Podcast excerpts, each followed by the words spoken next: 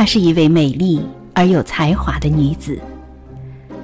围绕在她身边的是当时最浪漫的诗人徐志摩，最优秀的建筑家梁思成，最著名的哲学家金岳霖。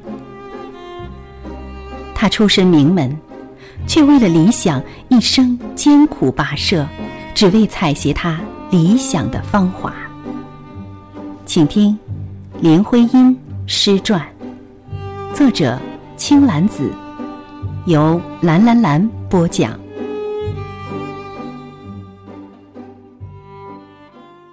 林徽因和梁思成从东北回来后的第二个家，安在现在的北京北总部胡同三号一个租来的四合院儿。这是这个家庭最幸福的时光。城还未清，岁月尚还静好。在这里，林徽因成了两个孩子的母亲，母亲和三弟林恒和他们住在一起。林徽因很爱这个弟弟。这是个美丽的家，院子里有两棵高大的马樱花树，几棵开白色或紫色小花的丁香树，一株海棠。林徽因常常坐在书房里，透过窗子看以外的世界。这个世界纷纷乱乱，热热闹闹，都是浮世的红尘。在家里吧，你坐在书房里，窗子以外的景物。本就有限，那里两树马樱，几棵丁香，与叶梅横出分叉的一大枝，海棠因为缺乏阳光，每年只开个两三朵，叶子上满是虫蚁吃的疮痕，还卷着一点焦黄的边。廊子优秀的开着扇子式，六边形的格子窗透过外院的日光，外院的杂音。什么送煤的来了？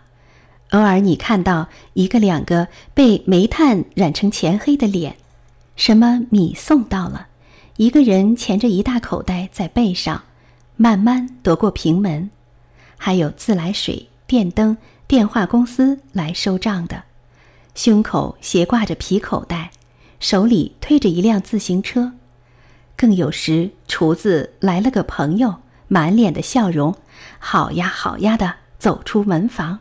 什么赵妈的丈夫来拿钱了？那是每月一号，一点都不差的。早来了，你就听到两个人叽叽哝哝争吵的声浪。那里不是没有颜色、声音，生的一切活动，只是他们和你总隔个窗子，扇子似的、六边形的、纱的、玻璃的。一方窗子也是红尘十丈。困着众生芸芸，林徽因也困囿在时空的流苏里。她在世人面前是个光鲜亮丽的女子，她永远都想要人生的时光一幅一幅锦上添花。所以，他常常会透露出对琐碎生活的厌恶。我自己也到了相当的年纪，也没什么成就，眼看的机会愈少。我是一个兴奋、靠灵感和激情，不是能用功慢慢修炼的人。现在身体也不好，家庭的负担也繁重，真是怕从此平庸处世、做妻生子的过一世。我禁不住伤心起来，想到志摩今夏赋予启迪性的友谊和爱，对于我，我难过极了。斯人已逝。他留下的那些美好的记忆，愈发衬托着自己的生活，似一袭华丽的袍子下爬满了虱子。总想要去往蓝天上飞翔的林徽因，却如风筝，时时被困在家庭琐事中。他总是随时得停下手中的工作，以及截断那偶一抹写诗的灵气，事无巨细去解决一家老老小小。碰到的问题。一天，家里的佣人陈妈惊慌地跑进来报告说，在梁家高围墙的西边紧邻房顶上裂开了一个大洞。他说那里的房客穷得修不起房顶，求林徽因向房东说说。林徽因跟往常一样，马上放下一切去处理这件家庭琐事。跟房东一了解，才发现房客住三间房，每月只付五十个铜板和十美分的房租。房东说，现在房客的祖先二百年前乾隆年间就租用这房子，每月付固定的租金。由于是同一个家庭一直住在那里，根据中国的法律，房东是不能提高房租的。这件事最后以林徽因给房东一笔修理房顶的捐款而结束。当时林徽因还将这事在聚会里跟朋友一说，朋友们又笑又鼓掌。你向我们证明了北京的过去仍旧赫然存在，徽因真有你的。有时林徽因还会帮着解决朋友的感情问题。一天早晨。沈从文差不多是哭着赶到梁家，来寻求林徽因的解难。当时他天真的写信给在南方娘家的妻子，表达了自己对一个女作家的爱慕，坦白自己有横溢的情感，天生血液里多铁质，因而多幻想的成分。妻子非常生气。沈从文对林徽因说：“他不能想象这种感觉同他对妻子的爱情有什么冲突。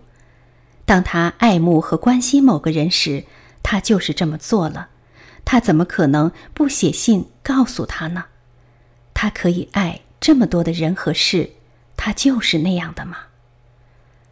林徽因把这件事儿写信告诉了他美国好友费慰梅，讲述了那天的情景。这个安静、善解人意、多情又坚毅的人，一位小说家，又是如此一个天才。他使自己陷入这样一种感情纠葛，像任何一个初出茅庐的小青年一样，对这种事陷入绝望。他的诗人气质造了他的反，使他对生活和其中的冲突茫然不知所措。这使我想起了雪莱。也回想起志摩与他世俗苦痛的拼搏，可我又禁不住觉得好玩。他那天早晨竟是那么的迷人和讨人喜欢，而我坐在那里，又老又疲惫的跟他谈，骂他，劝他，和他讨论生活及其曲折，人类的天性，其动人之处和其中的悲剧、理想和现实。沈从文来到自己面前，倾诉自己一段爱恋，在这个早晨触动了林徽因。他想到了那个人，在红尘中跌宕起伏，只为了乘爱渡航，但最后却是苦海沉舟，至死都没有回头上岸。那种决绝的多情让时人唾斥，但是。谁的心底里何尝又没想到自己也能在有生的瞬间激情过一次，恨爱也不顾。所以后来林徽因写信跟沈从文说：“理智上，我虽然同情你所告诉我你的苦痛、情绪的紧张，在情感上，我都很羡慕你那么积极、那么热烈、那么丰富的情绪。至少此刻。”同我的比，我的显然萧条颓废、消极无用；你的是在情感的尖锐上奔进。人有时候在漫长的生命荒途中，希望自己的爱情像一朵烟花，灿烂的在人生的时空里停留一刻，即使随后是碧落黄泉的坠落，但至少在生命的暗夜里回忆的时候。还能回首路上看到那曾经的烟花一朵一朵绽放，不相信激情长远，不期待激情有结果，但是天还是会被它有如蛇妖的苹果诱惑，让人情不自禁的想要去拥有那片刻沉沦的快乐。所以林徽因会羡慕。曾经有一段感情放在他面前，他没有珍惜，他经受住了蛇妖的诱惑，他没有万劫不复。但是回忆的时候，却突然会被这份没有交付出去的激情刺痛了心，因为他已经永远的失去了那个人，他带着遗憾轮回他世，而自己带着遗憾沉沦此间。也许当初爱他一次又如何？但是，感性只是林徽因的一抹青山快马时。而漫长的时间要交给理性浇筑。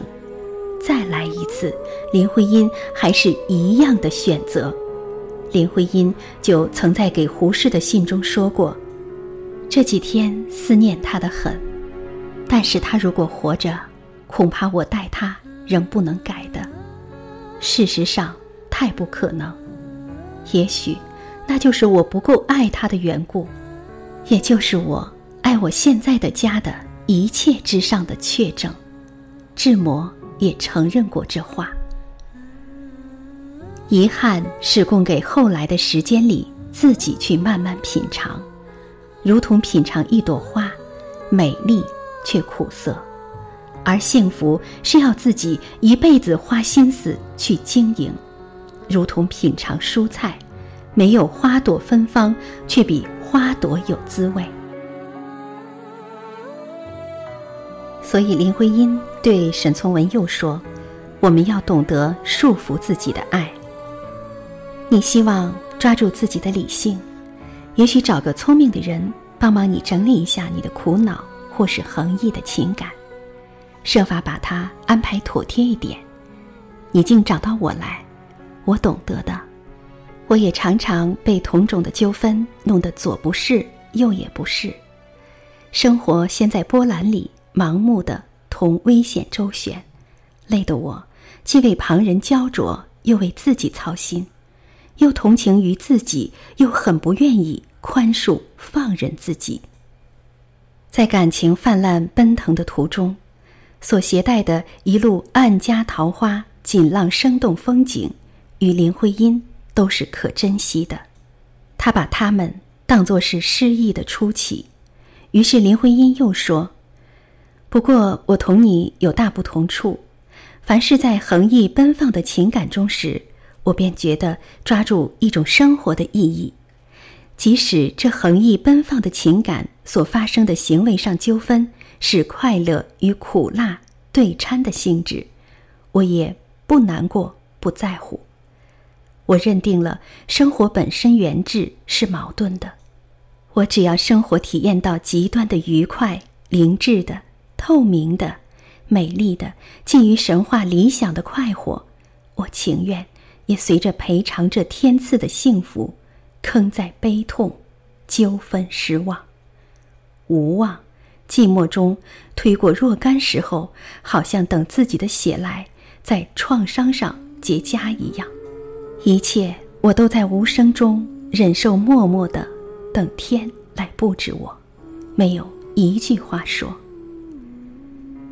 林徽因是在一九三四年二月给沈从文写的这封信，而写信的时候，大约是他跟梁思成吵了架，他哭了二十四个小时，可是却又不悔这种感情的折磨。一个人用泪水浇灌的二十四个小时，却看清了自己想要的是什么，要的就是这样的感情。